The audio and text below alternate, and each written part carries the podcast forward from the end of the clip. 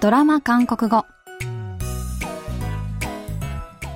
皆さんこんにちは안녕하세요정유선です KBS ドラマのセリフから日常生活で使える便利な言い回しを皆さんと一緒に勉強するドラマ韓国語今週も刑務所で繰り広げられる天才外科医の復讐劇を描いたサスペンスドラマタクトプリズのドクタープリズナーで韓国語を勉強していきます。 今日の一言は第21話からピックアップしてみました。それでは今日のシーン聞いてみましょう。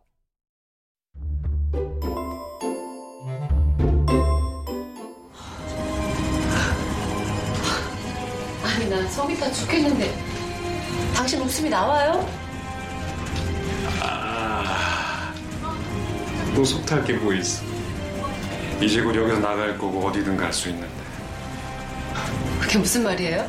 내가 쥔 배가 쪼커거든 어디든 붙을 수 있는 최강 쪼커배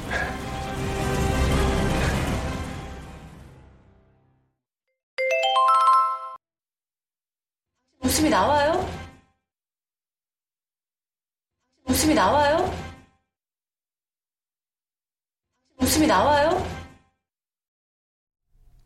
殺人の疑いで拘束された民宿、 面会に来た妻、ヨンソンから受け取った資料を読むと、いきなり笑い出します。そんな夫にヨンソンは唖然として、아니난속이타죽겠는데당신은웃음이나와요私は心配でどうかしそうなのによく笑えるわね。と言うと、民宿は、속탈게뭐있어이제곧여기서나갈거고어디든갈수있는데心配する必要なんかない。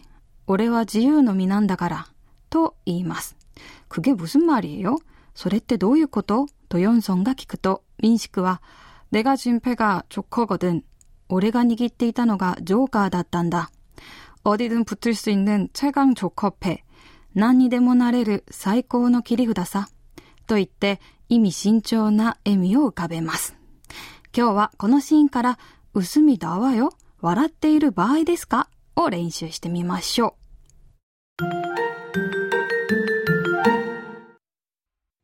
웃음이나와요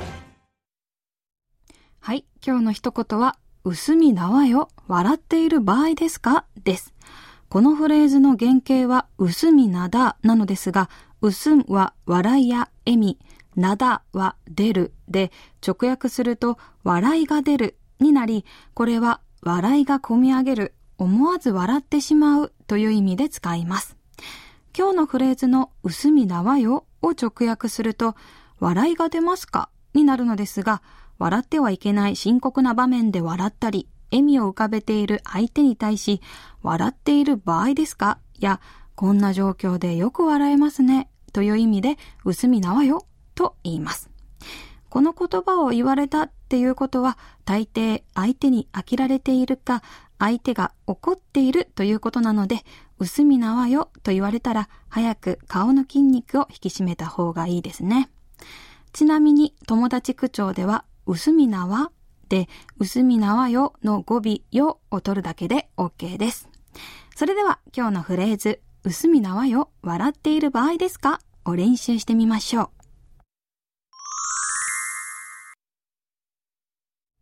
真剣に叱っているのにと吹き出した相手にこの一言。薄みだわよ。こんな状況でよく笑えますね。山で遭難した二人、もうすぐ日が暮れるというのに、横でヘラヘラ笑っている人にこの一言。薄みだわよ。笑っている場合ですか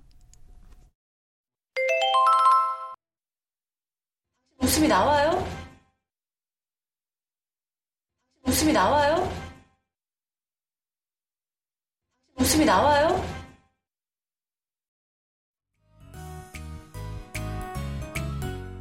今日は笑っている場合ですか？という意味のフレーズ、薄みだわよを練習してみました。次回のフレーズは、たっこよそです。ではまた来週会いましょう。あんにょーん。